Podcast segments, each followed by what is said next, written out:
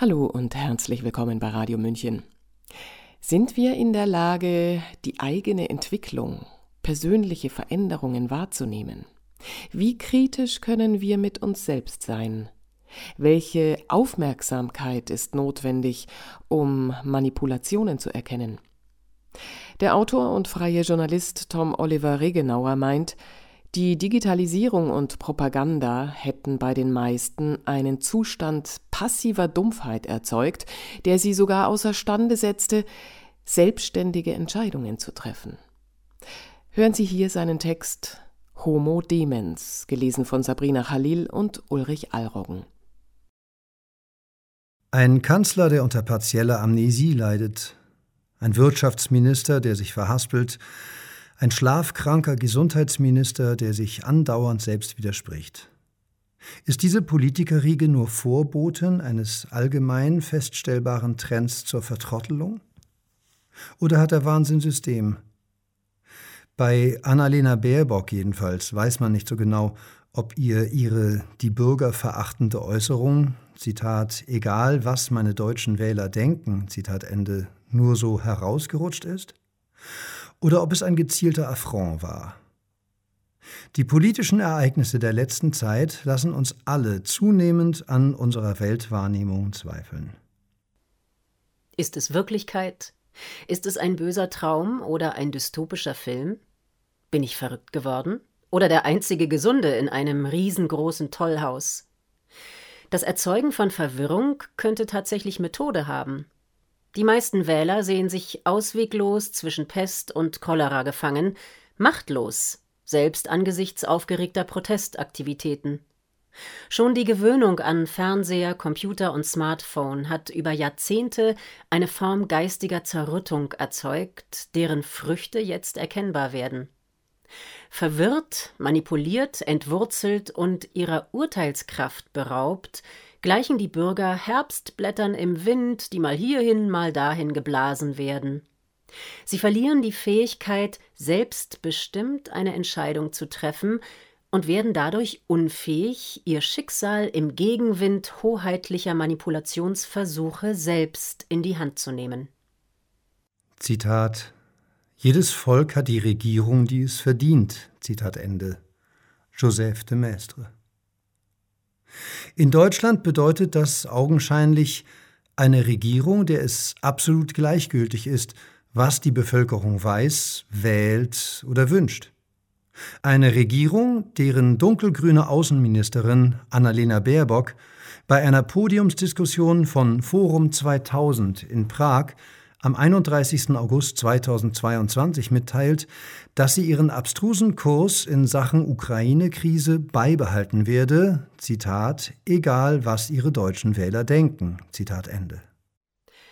Eine Regierung, deren Kanzler an selektiver Amnesie leidet, wenn es in entsprechenden Untersuchungsausschüssen um die Aufklärung des Cum-Ex-Skandals geht, dem massivsten Fall von Steuerhinterziehung in der deutschen Geschichte.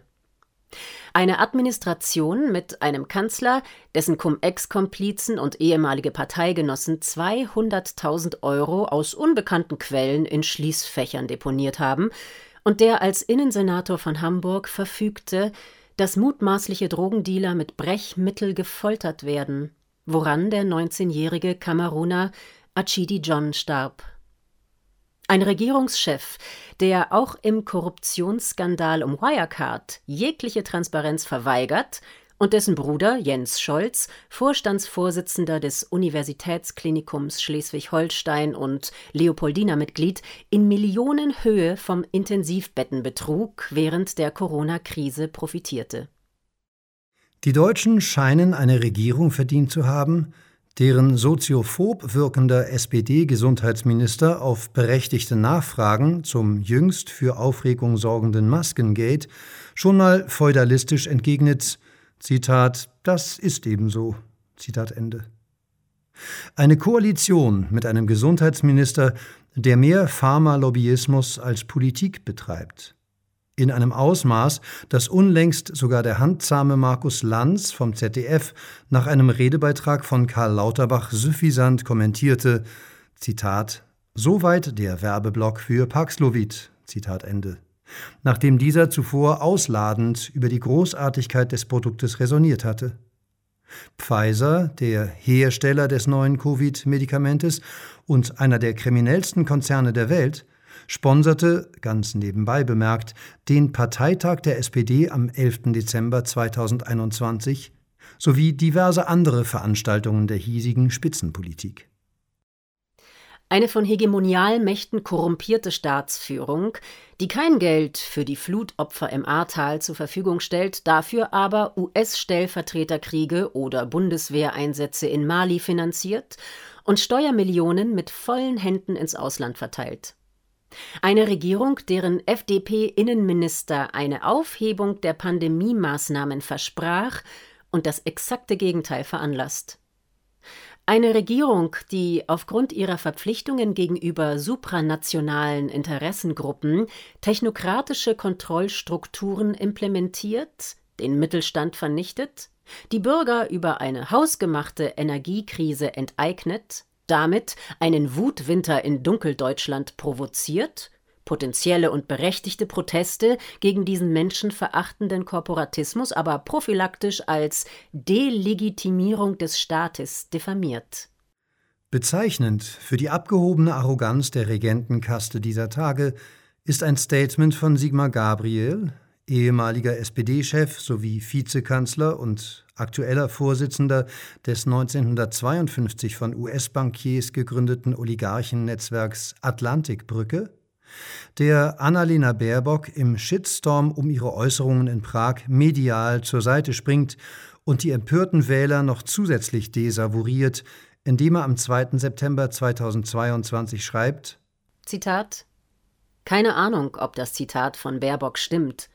Aber diejenigen, die sich hier künstlich aufregen, sollten mal Artikel 38.1 der Verfassung lesen. Abgeordnete sind nur ihrem Gewissen verpflichtet und keinem anonymen Wählerwillen. Zitat Ende. Folgt man der Logik des eingangs zitierten Vertreters der Gegenaufklärung, Joseph de Maistre, hat es diese anonyme Masse von Wählern, der niemand verpflichtet ist, also verdient, dass sie von ihren vermeintlichen Volksvertretern ignoriert, verhöhnt, wirtschaftlich vernichtet und unterjocht wird. Immerhin legitimiert das Votum der Bundestagswahl die derzeitigen Amtsinhaber, über das Stimmvieh zu herrschen. Selbst schuld, möchte man sagen. Doch diese Argumentation greift zu kurz. Denn der Standpunkt, dass die Bevölkerung selbst die Verantwortung für die Misere trägt, vernachlässigt den Umstand, dass bei Wahlen stets nur Pest und Cholera zur Selektion stehen, keine fundamentalen Richtungswechsel oder neuen Ideen.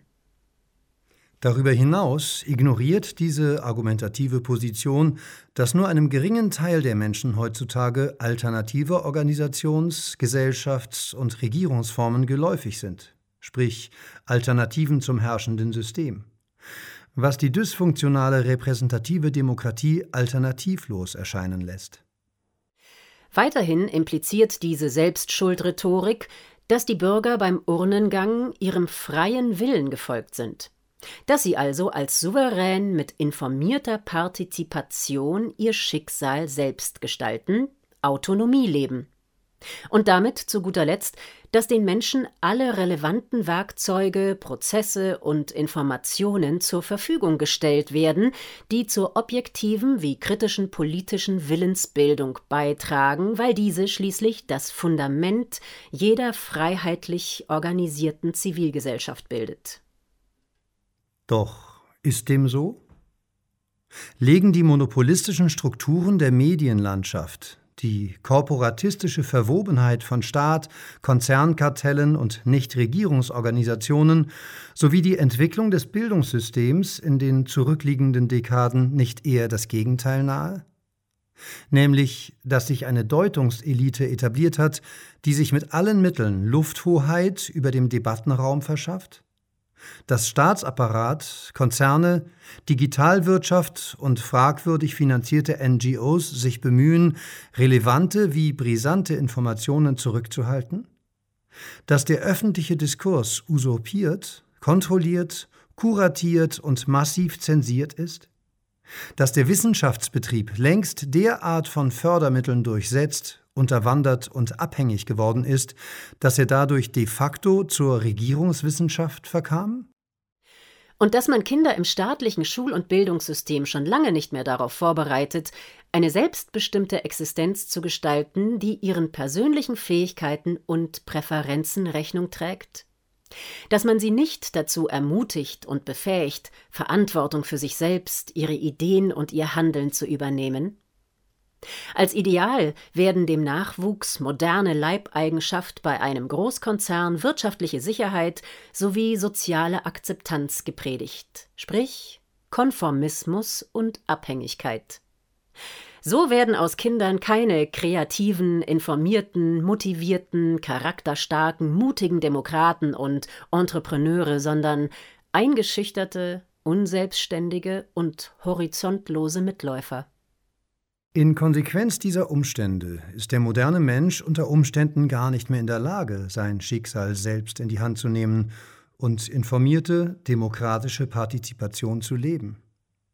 Denn aufgrund systeminhärenter Devolutionsprozesse ist der Homo consumens längst in der unbewussten Unmündigkeit angekommen. Fremdgesteuert. Ein Homo demens. Er hat sich zwar die zunehmend illiberalen Lebensumstände im Habitat seiner postfaktischen, wertewestlichen Fassadendemokratie selbst geschaffen. Dies allerdings mit jenen beschränkten Mitteln, die ihm das System offeriert und suggestiv als Gesamtheit der Optionen präsentiert. Kann der überforderte Mensch der Postmoderne für den Status quo noch die Verantwortung übernehmen, wenn ihm kaum mehr bewusst zu sein scheint, dass die repräsentative Demokratie schon bei den alten Griechen nur ein geschicktes Mittel zum Machterhalt der Eliten war, weil Widerstand aus der unterdrückten Bevölkerung ihre Herrschaftsstrukturen fortwährend gefährdete und auf Dauer schlichtweg ein kostspieliges Unterfangen war? Kann man von Selbstverschulden ausgehen, wenn Entscheidungen in finanzieller, kultureller und ideologischer Abhängigkeit getroffen werden, ohne Vorhandensein von Selbstbewusstsein im Wortsinn, ohne Basisinformationen, ohne Wissen um Alternativen und ohne die mentalen Fähigkeiten, über den Tellerrand hinausblicken zu können? Wenn Bildung den Horizont einschränkt, und zur Indoktrination degradiert wird? Darüber lässt sich trefflich philosophieren. Jedoch nicht über die Tatsache, dass elitäre Zirkel schon seit Jahrhunderten oder Jahrtausenden darum bemüht sind, die Massen zum singulären Ziel des Machterhalts zu manipulieren. Das dürfte unstrittig sein. Historisch betrachtet gewannen diese Bestrebungen ein neues Momentum, als die Massenmedien an Bedeutung zulegten. Man könnte bis zur Initialzündung dieser Entwicklung, der Erfindung des Buchdrucks, zurückblicken, um zu kontextualisieren. Eine entsprechende Analyse mit dem Titel The Gutenberg Conspiracy, also die Gutenberg-Verschwörung, veröffentlichte der Journalist James Corbett am 18. Juli 2022. Für die dekonstruktivistische Postmoderne ist jedoch vor allem die Geschichte der elektronischen Massenmedien, Radio, TV und Internet von Belang. Exemplarisch für die ungekannten Auswirkungen der medialen Omnipräsenz steht der 30. Oktober 1938, ein Sonntag. Der Tag, an dem Millionen von Radiohörer in blanke Panik ausbrachen, weil im Radio das Hörspiel Krieg der Welten von Orson Welles gesendet wurde und sie Realität nicht mehr von Fiktion unterscheiden konnten. Sie erlagen dem Trugschluss, die Erde werde tatsächlich von Außerirdischen überfallen und verhielten sich so irrational, wie es von Menschen in Todesangst zu erwarten ist. Dieses neuartige Phänomen rief sogleich die Reichen und Mächtigen auf den Plan, denn sie erkannten die mit der technologischen Entwicklung verbundenen Möglichkeiten zur effizienten Manipulation weiter Bevölkerungsteile. Der Rockefeller-Clan ließ die Vorgänge umgehend und eingehend von Sozialwissenschaftlern analysieren. Die superreiche Oligarchenfamilie finanzierte bereits seit 1913 kontroverse Umtriebe wie die Eugenik, ab spätestens 1918 auch Projekte im Bereich Social Engineering und spielt bis dato eine elementare Rolle bei der Weiterentwicklung entsprechender Forschungszweige, die zwischenzeitlich euphemistisch als biosoziale Wissenschaft oder Bioethik vermarktet werden. Darüber hinaus waren die Rockefellers, die erste Milliardärsfamilie des Planeten, tonangebend bei der Schaffung supranationaler Institutionen wie den Vereinten Nationen UN, dem Council on Foreign Relations CFR oder der Trilateralen Kommission. Dieser globalistische Elan ergänzt sich selbstredend optimal durch den Vorsatz, die Massen über Medien und manipulativ invasive Technologien kontrollieren zu wollen. Insbesondere, wenn man neofeudalen Weltmachtsfantasien anhängt. Das unterstreicht gleichsam die Frühgeschichte des Fernsehens als dominierendes Massenmedium der vergangenen 70 Jahre. Denn während in den Vereinigten Staaten im Jahre 1946 gerade einmal ein paar tausend Haushalte ein TV-Gerät besaßen, man also keinesfalls von einem relevanten Publikum sprechen konnte, beschäftigten sich einflussreiche Kreise des angloamerikanischen Establishments bereits mit der Frage, wie diese neue Technologie künftig zur Manipulation der Bevölkerung eingesetzt werden könnte. Vorneweg die British Broadcasting Company, BBC, die im Verlauf des Jahres 1946 verschiedene Experimente mit Hypnose durchführte. Im Dezember 1946 berichtete eine Vielzahl von Zeitungen im englischsprachigen Raum über diese Vorgänge.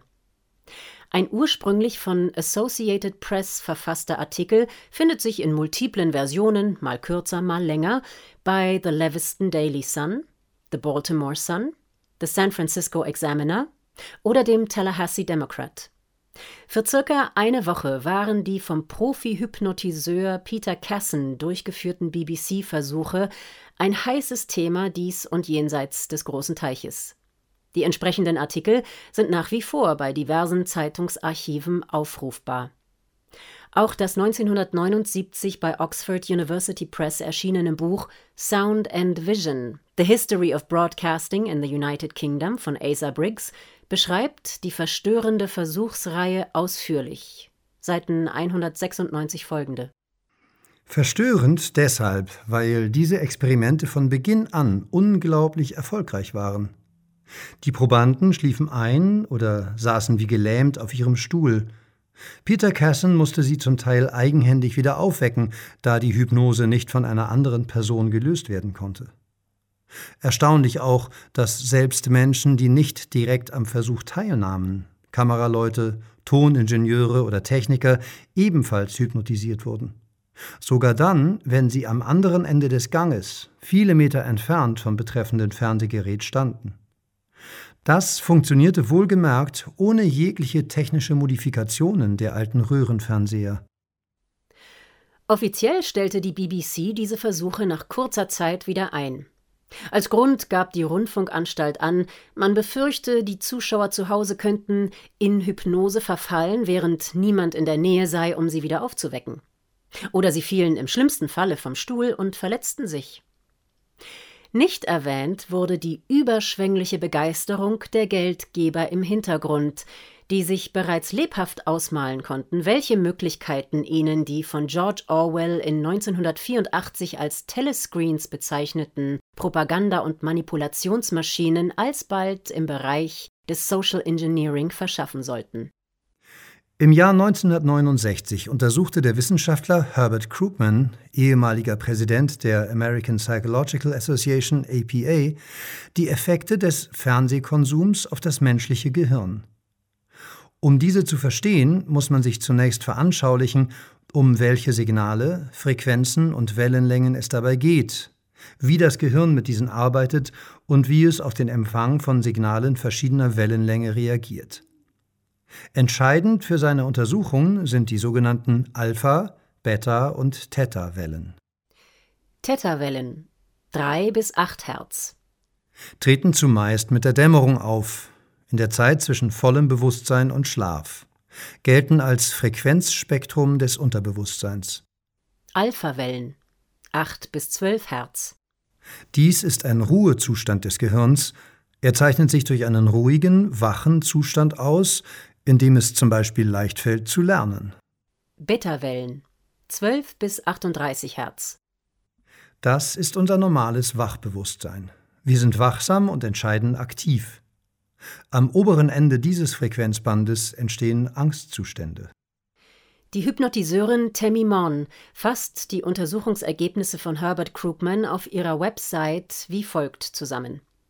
Zitat Gemäß Forschungsergebnissen kann schon eine Minute Fernsehen eine Person vom Beta-Wellenbereich in den Alpha-Wellenzustand versetzen. Mit anderen Worten, von einem wachen, bewussten Zustand in einen ruhigen Gehirnwellenzustand. Die meisten logischen Funktionen des Gehirns sind während des Alpha-Zustands ausgeschaltet. Was bedeutet das? Nun, Hypnose tritt in den Gehirnwellenzuständen Alpha und Theta auf.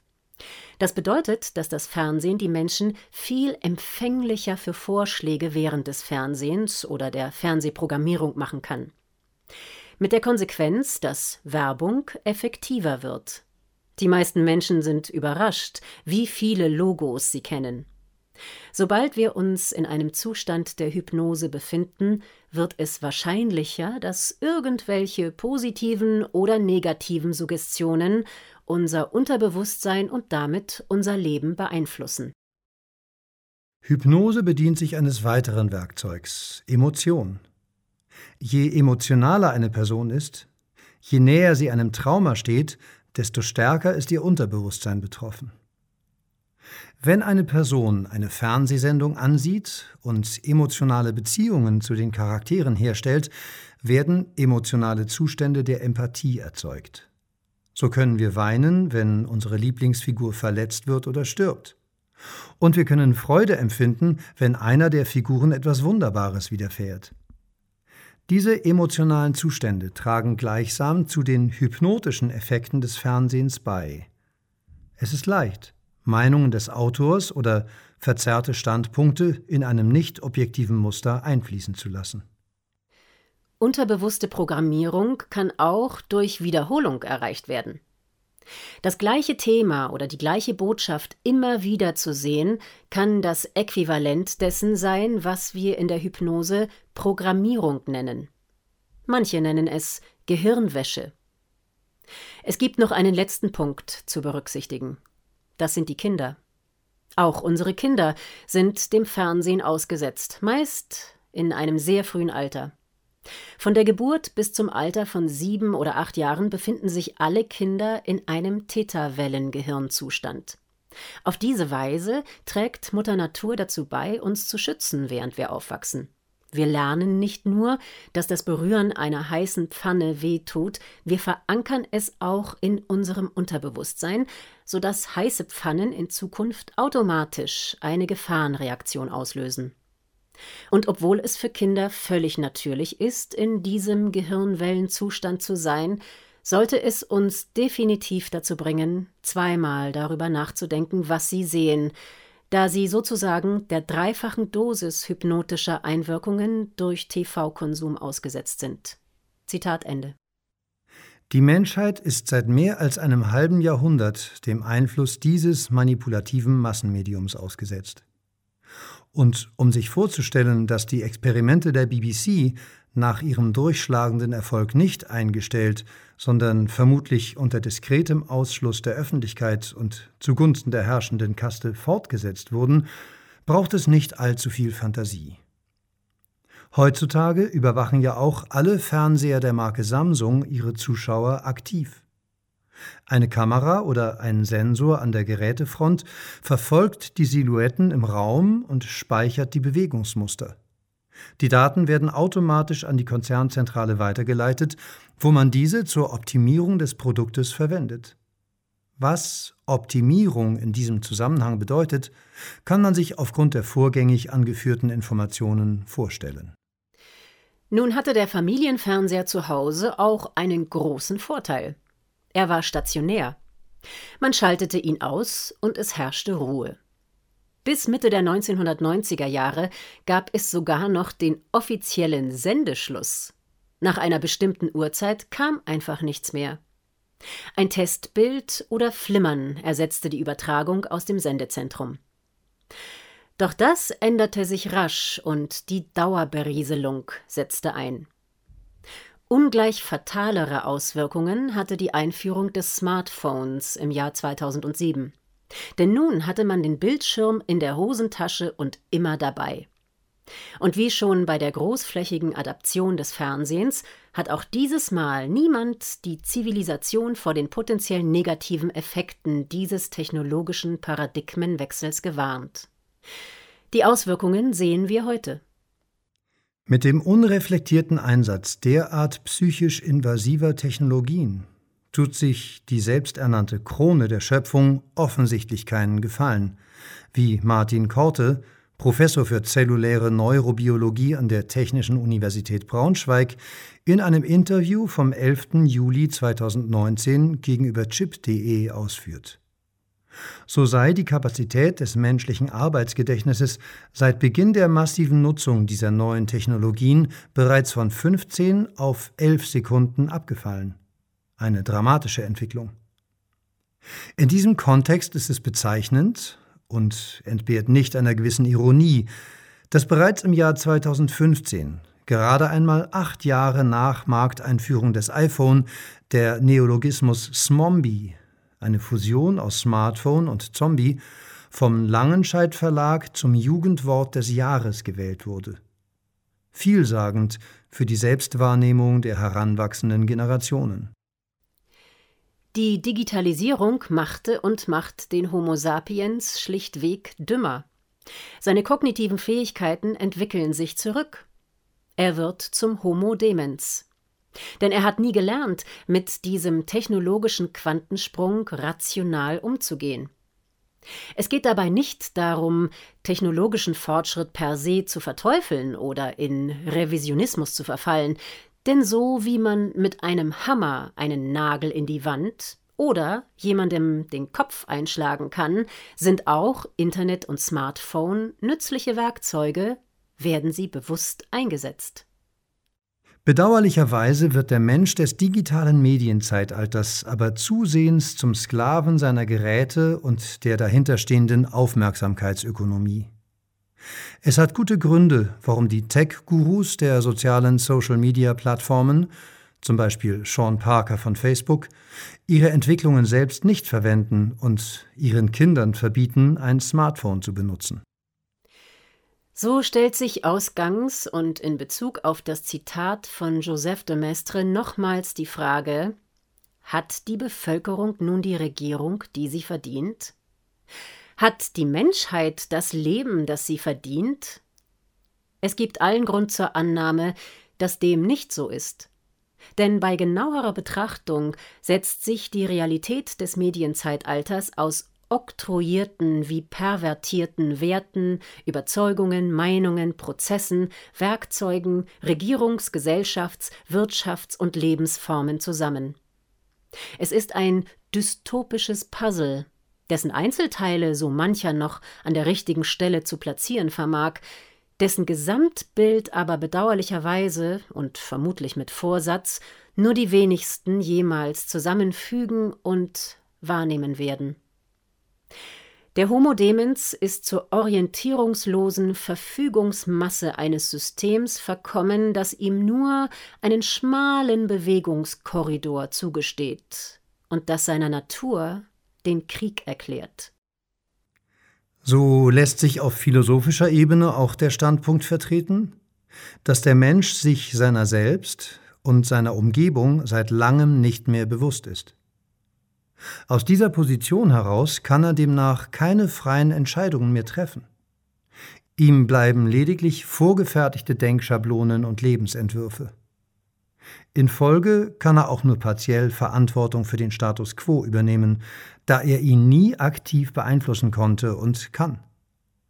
Seine Feudalherren entscheiden, was gut für ihn ist oder für das Kollektiv. Nie war diese Hybris, diese arrogante Anmaßung auf Seiten der Machteliten deutlicher spürbar als in den zurückliegenden zweieinhalb Jahren. Und da Propaganda, Indoktrination und Kulturrevolution primär über die vielen Bildschirme befeuert werden, die den modernen Menschen permanent umgeben, schließe ich mit einem Rat des 2016 verstorbenen Peter Lustig, der am Ende seiner ZDF-Kindersendung Löwenzahn stets zu sagen pflegte: Und jetzt einfach mal abschalten. Sie hörten den Text Homo Demens von Tom Oliver Regenauer, der zuerst im Rubicon, dem Magazin für die kritische Masse, erschien, in dessen Beirat übrigens unter anderem Daniele Ganser und Hans-Joachim Maas aktiv sind. Gelesen haben Sabrina Khalil und Ulrich Allroggen. Mein Name ist Eva Schmidt. Haben Sie einen angenehmen Tag. Ciao, Servus.